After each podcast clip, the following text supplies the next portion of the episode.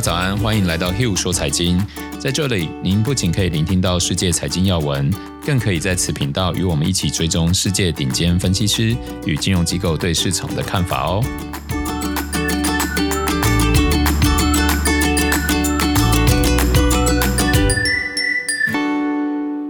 大家好，欢迎来到 Hill 说财经，我是 Hill。大家好，我是 Sarah。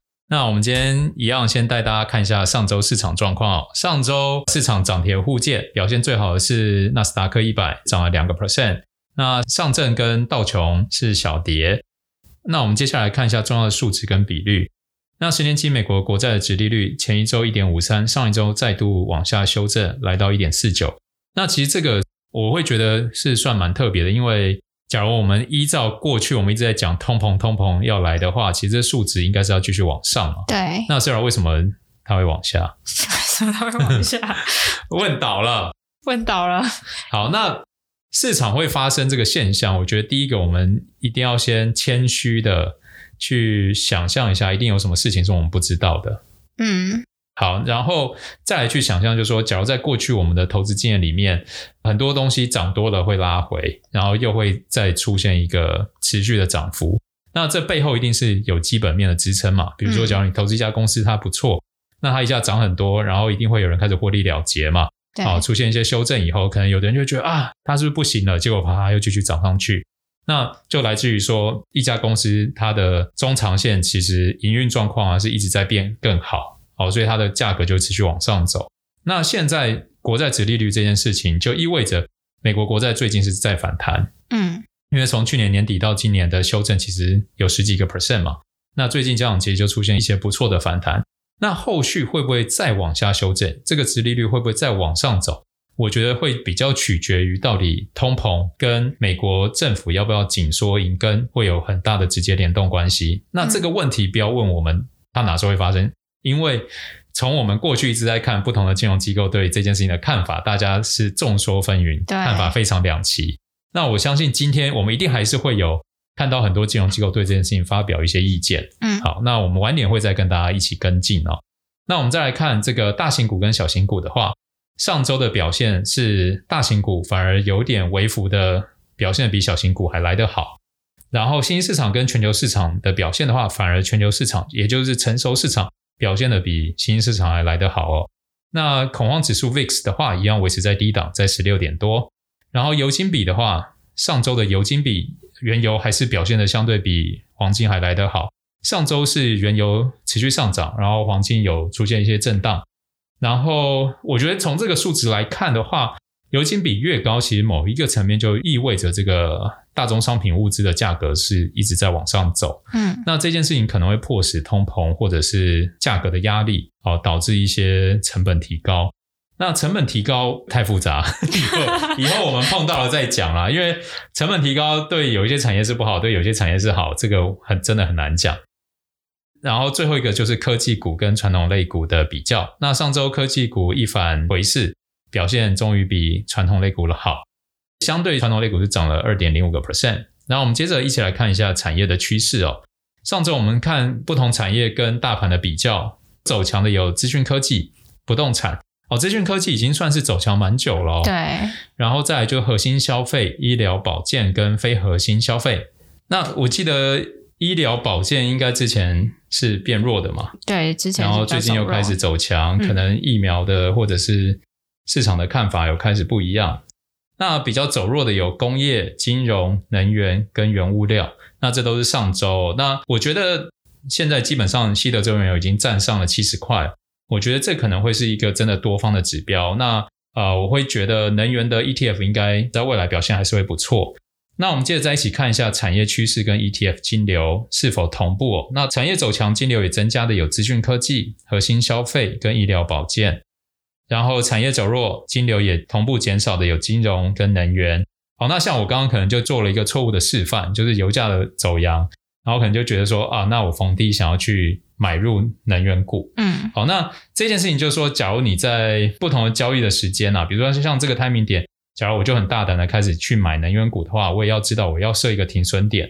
好，因为我可能看多的理由是油价开始在往上嘛。嗯嗯。然后照过往的经验，油价上来。哦，能源股都会有不错的表现。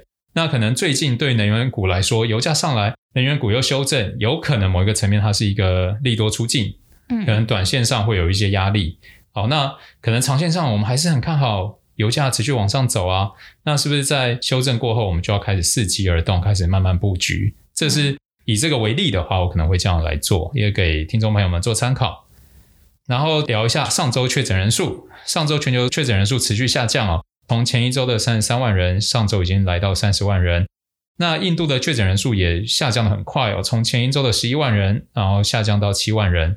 那其他国家像日本、加拿大、欧盟，其实都是持续在减少。那有增加的反而有美国、英国、泰国跟巴西。那我知道巴西，我那天看新闻，巴西就是不防疫的嘛。嗯，他们认为这就是一个物竞天择。对。然后美国跟英国增加，我看到新闻，英国因为这样疫情破口，所以他们也再度封城了嘛，延长封城两周。对，所以还是要解封了。对啊，所以大家还是我们一起度过，然后一起加油，多听 Hugh 说财经。好，那接下来我们就来看一下上周金融机构以及专业分析师对市场的一些看法，然后我们再来一起回顾一下上周一些重要的财经新闻。好，那接下来我们就进入本周金融机构跟分析师对市场看法哦。那华尔街普遍看跌美债，但对纯粹做空看法反而谨慎哦，并倾向于采取利差结构策略。讲到结构策略，通常都意味着他们认为未来这段时间的这个上下的波动幅度是比较小的，然后所以他们会。透过这个选择权把套利空间锁在一定的价差里面嘛，嗯，然后涨超过或跌超过这个 range，他们就赔钱这样子。哦，那我们可以看到这么多分析师对于美债的这个价格的未来的想法，其实变得比较谨慎。我们会慢慢提到一些不同人的看法。我们先从美国银行来看哦，美国银行的分析师就提到说，他们认为联储会会在秋天才会开始发出减码的购债信号。然后到明年才会开始减少债券的购买，并且还要用一整年来完成减少购债的计划。就是他们认为说，这整件事情会持续一整年。对，而且这件事情就代表说它会拉得比较久。嗯，所以虽然会进行，但是时间那么久的话，价格的跌幅就不会这么的快。对，这是美国银行的看法。那高盛的话，他认为目前的实际值利率接近近期的低点哦，因为十年期国债殖利率已经来到一点四多嘛。然后再加上预计年中以后，劳动力市场会复苏的很快，所以名目值利率不太可能再大幅的下降。但就业市场的反弹如果比预期还来得慢的话，十年期名目值利率就有可能和过去两个月是一样的，维持在一点五到一点七左右。所以这又是第二家认为就是变化可能不会太大，对，就是在这个区间内。对。然后再来，摩根大通的讲法就比较有趣了。他认为劳动力的供应是持续增加，就业市场将迅速的收紧，因此债券殖利率在今年下半年还有上升的空间。他建议保持对短天期的债券殖利率陡峭做压住，就是他们反而比较看多短天期的债券殖利率。然后再来，摩根斯丹利认为联准会将会在九月的 FOMC 会议上发出缩减购债规模的提前预告。所以，对于短期其实还是保持相对中性的观点。目前，美国国债在亚洲时段的卖盘到了美国时段就会减弱，呈现的是时区差异的现象。原因之一就是因为美元流动性充裕，而且联准会的耐心，这将继续让美国投资者有兴趣逢低买入国债。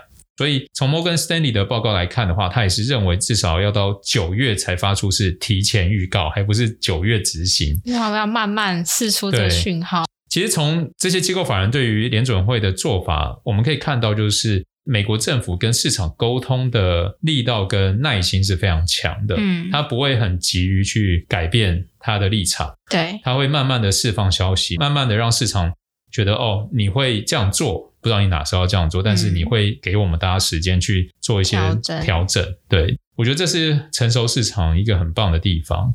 然后再来，蒙特利尔银行他的看法。认为美国国债的市场应该是会出现空头回补的可能，所以预测到今年年末十年期的殖利率将会更接近一个 percent，而不是两个 percent。其实这个看法是说里面目前最最不一样的，对，最不一样。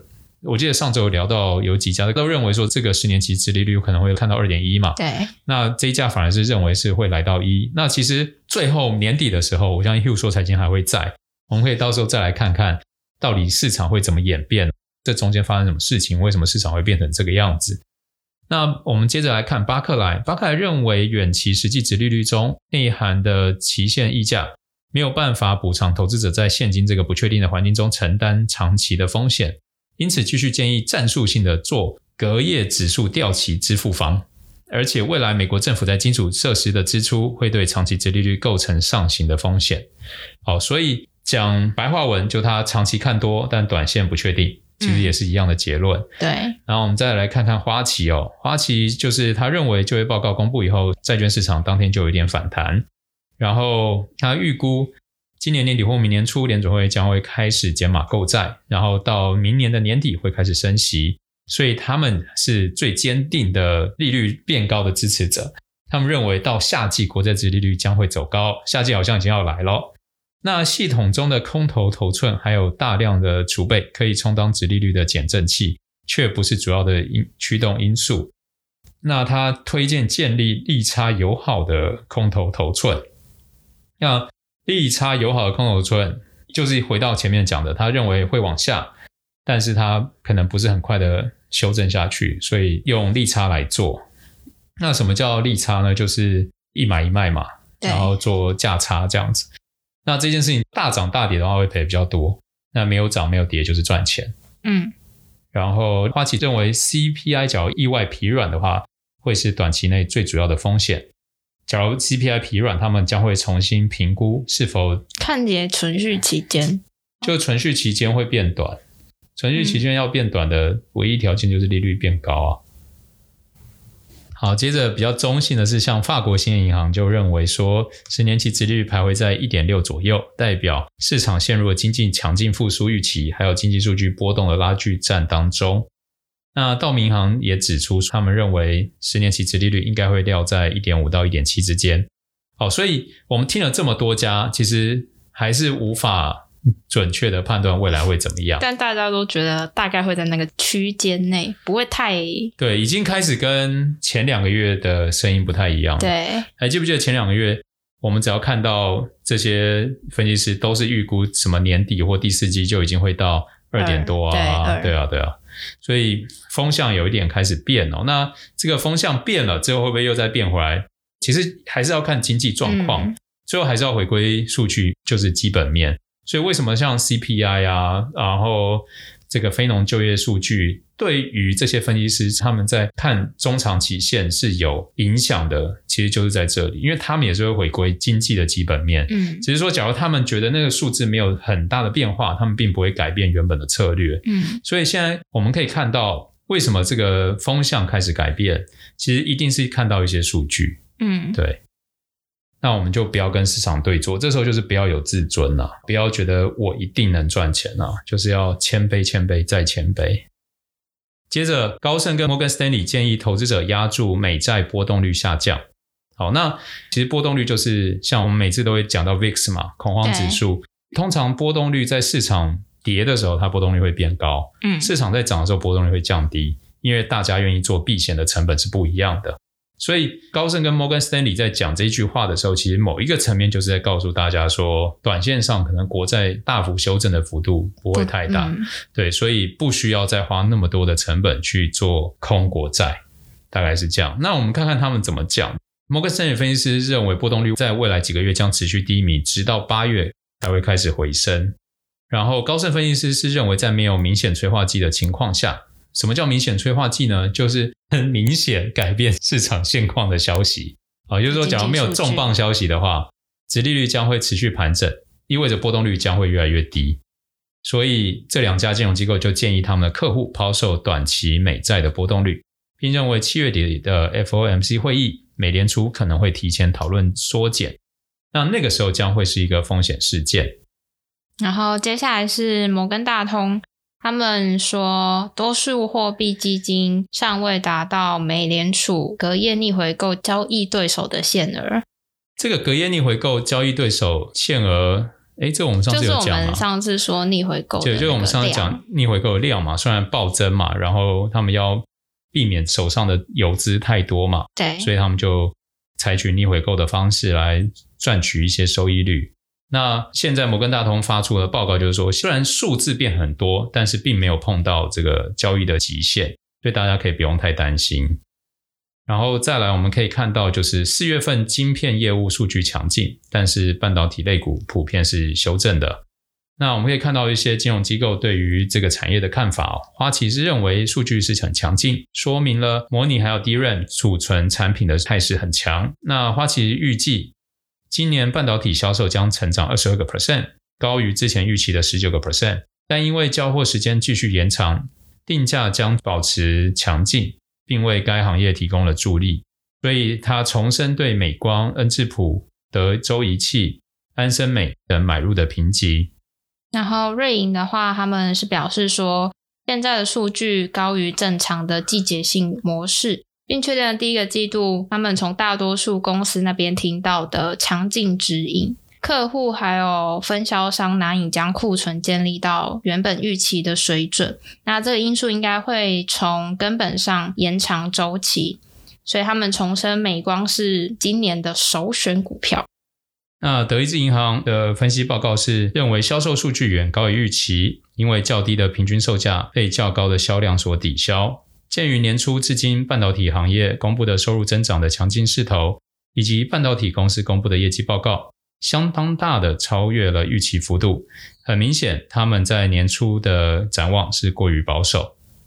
那摩根斯丹利说，目前的数据符合市场状况良好的观点，尽管存在关于这种良好的情势可以持续多久的争论，但是鉴于估值接近峰值水准，他们对半导体行业还是处于比较谨慎的观点。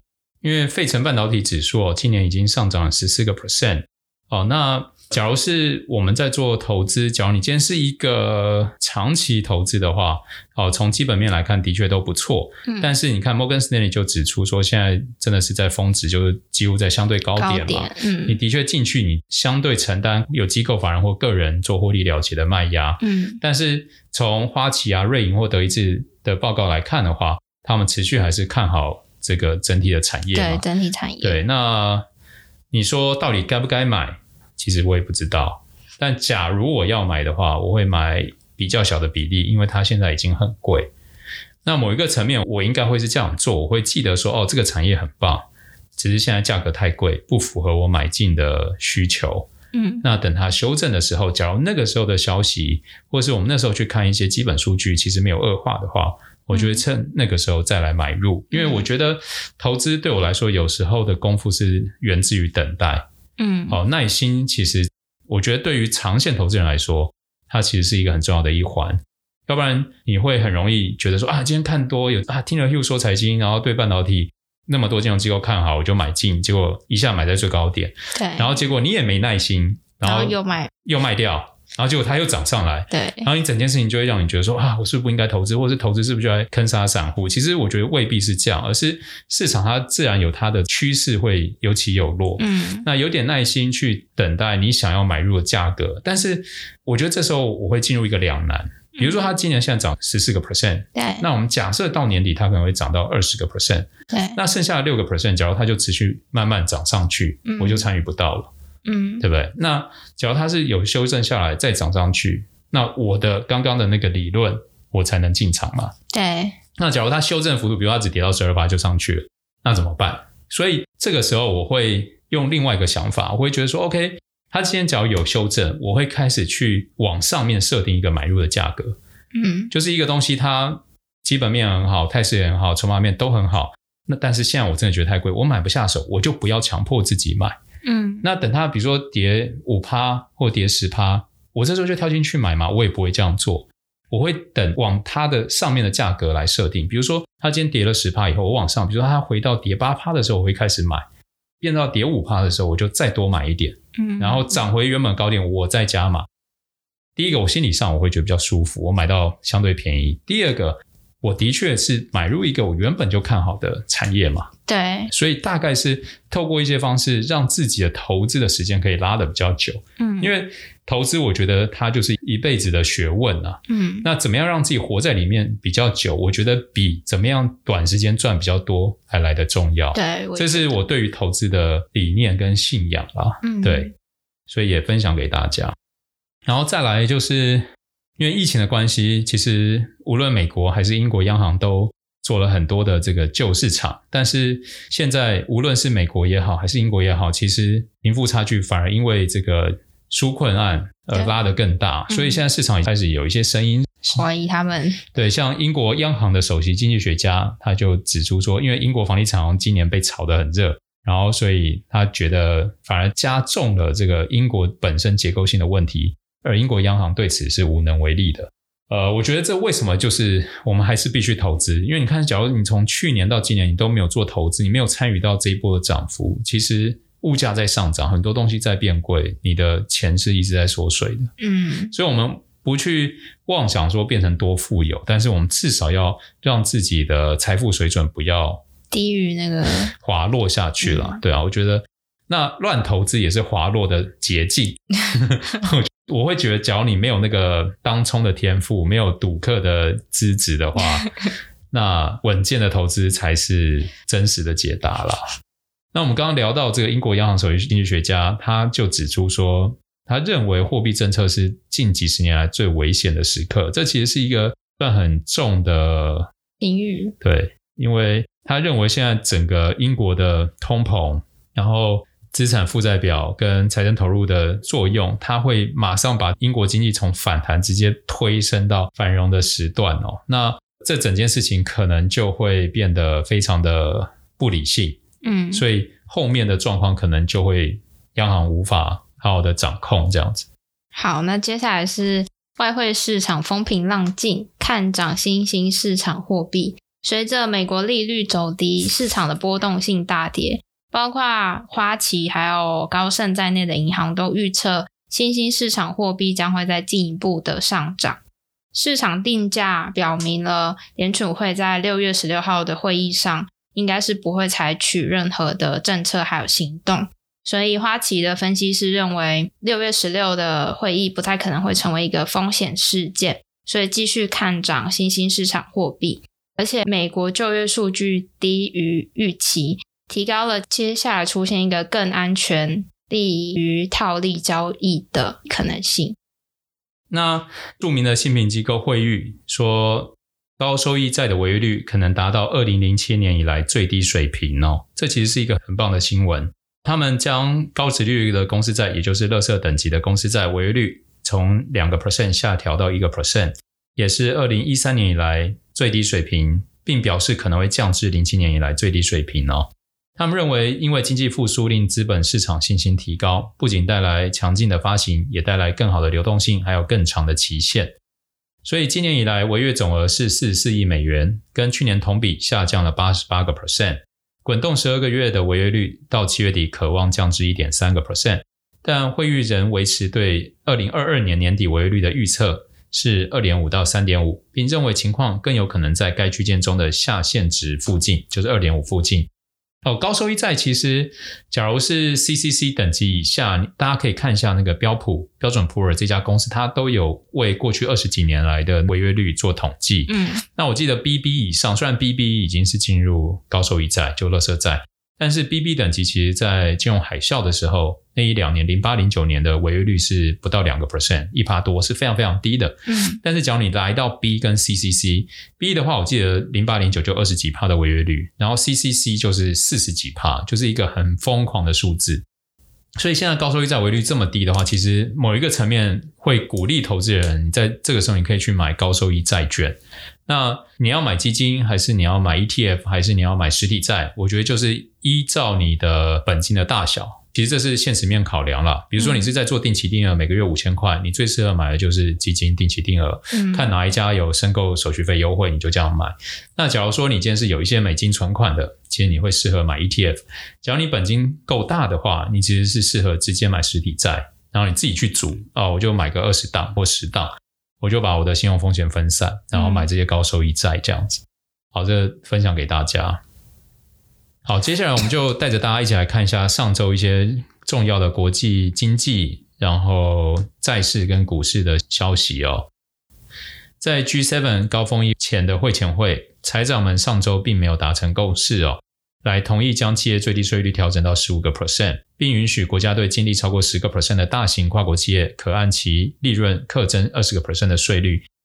那这件事情目标，他们十元想要达成最终的国际协议。那这个其实就源自于之前拜登的提案嘛，对，就是他提的企业税，对，希望大家可以彼此防堵这个避税天堂，确保最低企业税。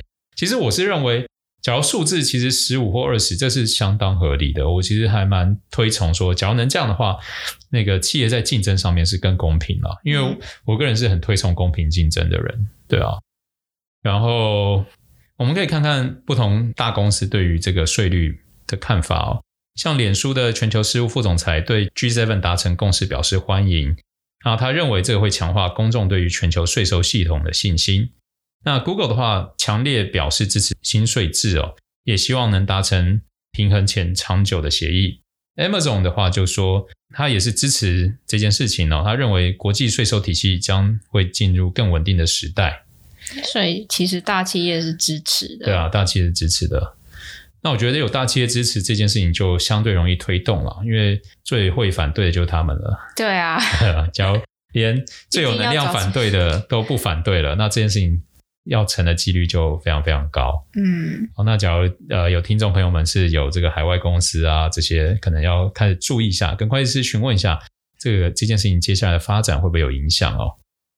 那我们再来看一下美国的零售销售成长哦。今年美国全国零售联盟提出，今年美国零售额成长预测将上调十点五个 percent 至十三点五。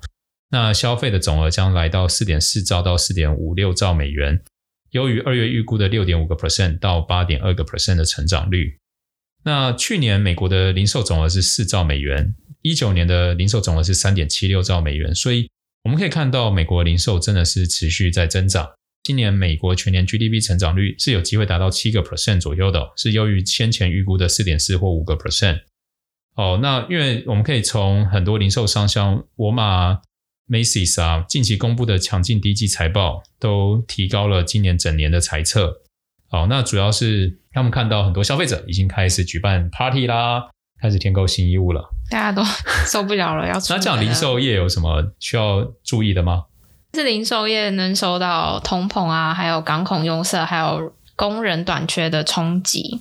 那根据美国商务部的数据表示，美国零售业的销售额在三月飙升了十点七个 percent 之后，在四月已经出现了停滞的状态。那目前五月的数据还没有公布。那目前我们也还不清楚，消费者从一般商品消费转向服务，还有其他支出的部分，比如说像。去出去玩、饭店住宿，还有机票、外出用餐等的比例有多少？所以还是有可能，可能有不同的风险呢、啊。对，那我们再来看一下美国五月的 CPI 哦，它年增了五个 percent，创下零八年八月以来最大的增幅。那当然是因为部分有低基期的效应，因为去年很差嘛。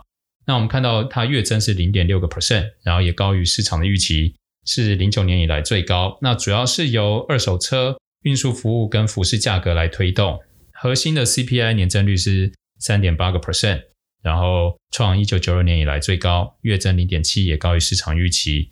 那我们整理了一下，就是联总会数据来看这个通膨，像克里夫兰联准银行就发表言论是指出，未来十年期的预期通膨率将仍低于两个 percent。意味着，尽管近期物价的飙升，但长期通膨仍显较温和。对，主要是因为政府众多数据发现，通膨可能是由市场供需差距造成，就是现在缺料嘛，然后运输又麻烦嘛，而并非普遍的通膨循环。所以大家不用担心七零年代的恶性通膨会发生哦。那再加上就是像刚刚提到二手车啊、电脑等价格需求成长过快而上涨，那其实更是因为相对价格的变化。那因为价格决定供需市场中是不断发生，所以美国央行会注意这些变化，但不会出手干预，除非它变得可以持续。那我们可以看到旧金山的联准银行，他认为潜在通膨的步伐其实一直相对稳定。他其实有做一个图，啊，过去大部分的价格上涨是短期的效应，而并不是实际的通膨。所以这一段话，联准会的这些声明也导引出我们前面在聊，为什么十年期的殖利率会从一点。六一点七掉到现在一点四多，嗯，可能因为从政府的数据来看，这件事情并没有大家想象这么的担忧，这么的可怕。通膨也许来的速度没有大家想象的快，嗯，所以他们可能才开始发表言论嘛。我们不急着看空美国国债，不急着看多值利率，所以我们必须得一直持续更新，其实就是源自于这样子。因为有些数据是我们想象的，那现在看到一些真实的数据，但是大家就会开始想象下一期的数据嘛。对对，所以必须持续的一直更新这些数据，才会开始有一些蓝图在大脑里面觉得说，哦，那这个东西它可能会往哪里走？嗯，比如说像第一季，我们可能认为通膨会来得快又急，但是到现在，从很多的政府的数据来看，似乎没有这么急。嗯，原本重力很大仓在做空国债的，可能现在就会被打空。嗯，对不对？所以殖利率才掉那么快。好，那我们看一下中国的债券市场哦。亚洲最大美元垃圾债的发行人中国恒大的债券正面对许多负面消息的冲击，也导致该公司债券近几周出现大幅的下挫。那最大的投资等级债券发行人之一中国华融集团之前因为未能及时发布年报而引发了潜在债务重整的猜测。啊，我们看到彭博社的统计，恒大和华融皆有大约两百亿美元的债券尚未偿付。彭博社就引述知情人士透露。中国金融监管部门近期已要求中国恒大的主要债权人对恒大债务的风险展开新一轮的压力测试，意味要求恒大债权人需自身承担违约风险，政府可能不会出手拯救。那从彭博的价格显示，恒大二零二五年到期的美元债到六月九号已经下跌到七十三块，是创去年十月以来最低收盘价。而在香港挂牌的中国恒大股价一度暴跌七个 percent，目前恒大股价对去年七月时所创下的高点已下跌了大约六成哦。那市场分析恒大股价还有债券价格的暴跌，也凸显出中国政府在开始收紧房地产业的杠杆率之后，中国地产商面临的压力正在日益的加大。哦，中国债券其实是我一直不敢碰的，因为就是中国。有一些财务造假的可能性啊，那因为我们做投资其实就是要避免风险为第一优先嘛。那也许他们就一锅粥就有一两粒老鼠屎，但是我们不确定我们买到会不会是那个老鼠屎，所以干脆先不要碰。对，因为我觉得恒大很夸张。为什么？就是它下面有一个恒大汽车，对，然后它原本是做房地产的，对，后来因为中国想要大力的发展。电动车，所以他们跳去做汽车，毫无相关。可是它的市值是福特的四倍左右，但是它一台电动车都没有卖出去。哦，这就很适合做空啊，就很夸张啊。那个浑水机构可能之后就会发发布，而且都没有人发现。然后是最近，呃，他们的监管机构在查恒大跟。盛京银行的关系哦，就他就持有盛京银行的股票，对，然后变成他的股东，然后再回去、哦、贷款出来，对，好厉害哦！这个在成熟市场可以这样搞，这是不可能的，早就赔死，早要被告死。他们会不会很多钱都已经汇到美国了？不知道。好吧，我们再看到穆迪发出声明哦，他认为美国企业将会在今年出现大量的股票回购。因为去年美国非金融业的现金持有量暴增了三十二个 percent，来到史无前例的二点一五兆美元。那总现金持有量较零七年增加两倍，使企业能够在资本投资啊、发放股息、收购或股票回购上投入更多资金。那据统计，五大现金最充足的企业就是 FANG 嘛，嗯，苹果、谷歌、微软、亚马逊、亚马逊跟脸书。依板块来分，科技业的现金量最大，已经高达八千八百亿美元，占全部的四十一趴。然后再来是零售啊、医疗、保健、制药跟制造业。那到去年年底，这四个产业占美国企业现金总额达到六十六趴。也就是说，现在美国企业非常之有钱，大家不用担心它会倒，好不好？嗯、那绝大多由 Triple B 以上新品的投资企业所持有。那这些公司假如在做股票回购的话，就是势必会对股价造成一些支撑啊。所以看起来。只是涨多涨少而已。然后接着我们来看一些个股哦。特斯拉有一个分析师就指出，受惠中国市场的需求，仍看好特斯拉的表现哦，还是持续给予优于大盘的评级，目标价一千元。那较周一的收盘价仍有六十五个 percent 的上涨空间。